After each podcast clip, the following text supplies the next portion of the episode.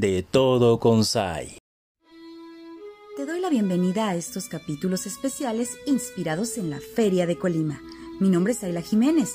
Viajemos juntos por la historia, la música y la tradición de la Feria de Colima.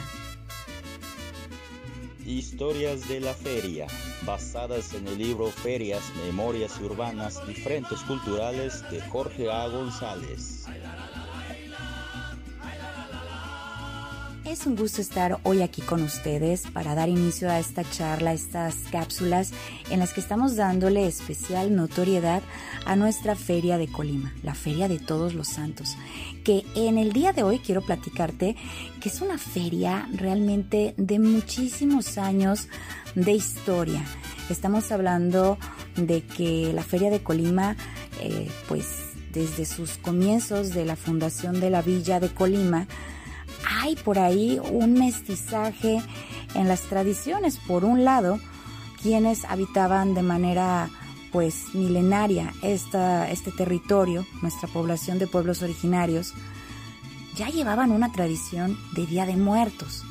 Y por otro lado, con la conquista española, se empieza a conmemorar, celebrar también a todos los santos, ¿no? Entonces, por un lado, el pueblo celebrando a los muertos y la iglesia a todos los santos con estos rituales y fiestas que chocan, convergen y en un punto de la historia se fusionan. Como dato curioso yo te quiero platicar que hay un acta de cabildo fechada en 1572 y que habla entre otras cosas o detalla por menores de una querella que fue algo violenta entre un mestizo y unos indios. Precisamente esta querella eh, plantea que se desarrolla el pleito mientras hay una procesión ceremonial indígena con antorchas y velas encendidas a medianoche del primero de noviembre de ese año 1572. Esto nos sirve pues como una oportunidad para darnos una idea de cómo es que se llevaba a cabo esta clase de tradiciones que fue como la semilla que detonó en lo que posteriormente sería la Feria de Colima, algo que en un momento dado pues eran las tradiciones de nuestros pueblos originarios, esta, este deseo de, de alguna manera de, controlar a estos pueblos por parte de los españoles e imponer estas nuevas tradiciones a partir de, de, la religión hacen que se cree este sincretismo, esta fusión y luego entonces en un punto de la historia se convierte esto en un asunto que eh, es responsabilidad ya del el Estado. Pero ¿cómo es que pasa esta parte de la historia? Lo vamos a ir relatando poco a poco en los siguientes capítulos. Por lo pronto, hoy hemos aprendido que nuestra feria sin duda es muy antigua y llena y llena de historia. Así que quédate con nosotros y sigue disfrutando de esta cápsula especial.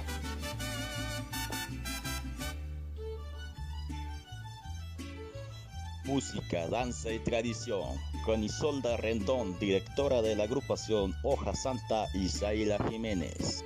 Y yo creo que también muy fiel a ese deseo inicial que tú tenías de, de promover precisamente la música mexicana, las tradiciones y claro, ya a partir de los años muy este, ya estratificada o enfocada en nuestra niñez, que mucho hace falta también esa clase de iniciativas que permitan heredar pues las tradiciones y qué padre a través de, lo que ustedes hacen en Hoja Santa, como este, este último material musical de Vamos a jugar. ¿Qué sentiste cuando ya estaba terminado, cuando trabajaron, no sé, creo que el año pasado lo habrán lanzado, ya tú me contarás ahorita, pero hicieron su labor de lanzamiento, su labor de difusión? Se siente bonito tener este, este material que incluye pues vastos temas populares, pero también muchos, muchos de tu autoría, de los cuales vamos a platicar. ¿Te sentiste contenta? ¿Te sentiste pues feliz eh, de, tener este, este hijito más de Vamos a jugar de Hoja Santa? Sí, sí, claro. Es, es un logro, ¿no? Como bien lo dices, es un hijito más.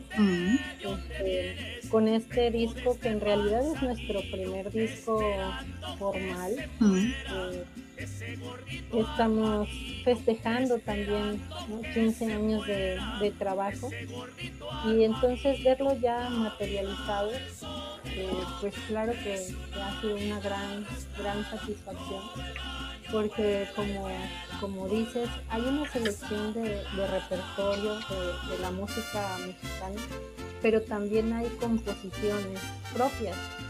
Entonces eso pues le da un, le da un plus a, este material, haberlo podido grabar eh, con el apoyo de, la Secretaría de Cultura, con el programa Las y Raíces, pues fue algo maravilloso, fue una experiencia muy importante para, para nosotros que las niñas pudieran eh, pues conocer eh, un trabajo ya no nada más en una presentación sino en un estudio de grabación y que pudiera quedar registrado eh, ha sido muy importante porque creo que los primeros consumidores de este material son ellos. Lo disfrutan muchísimo lo escuchan todos los días. Yo pensé que que podía como llegar a, a cansarles no a este no sé, como a, hartarles, digamos, el, escuchar la propia música que ellas habían grabado y que ellas participan. Y la verdad es que no,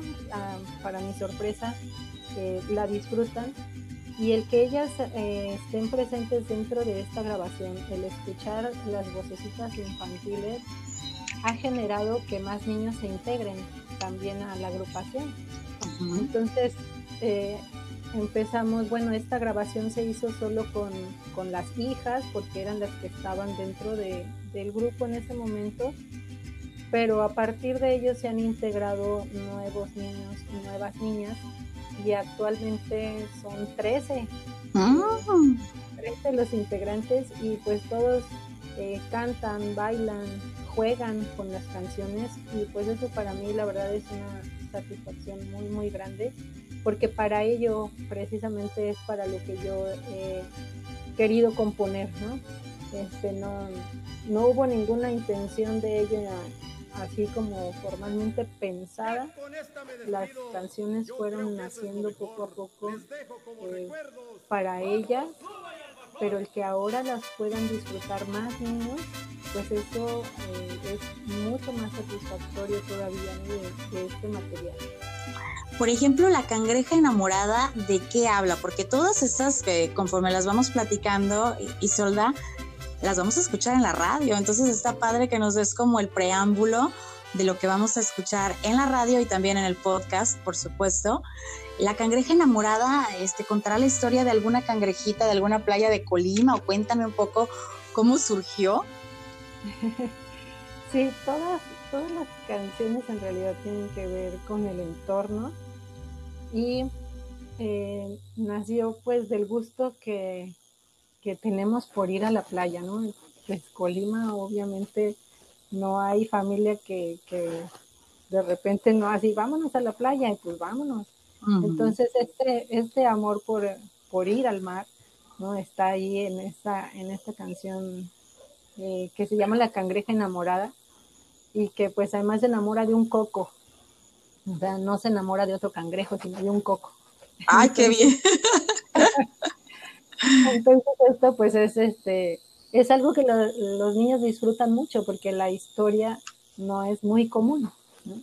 Eh, y bueno, además dice que le, le recomiendan a la cangreja que, que, ya no esté triste y que mejor pues se rasque su pancita para, para, que esté más contenta porque pues el, eh, el amor la, ha dejado un poco desdichada, entonces pues mejor le dicen, vente y mejor ráscate la pancita, ¿no ves que la alegría está aquí a la orilla del mar?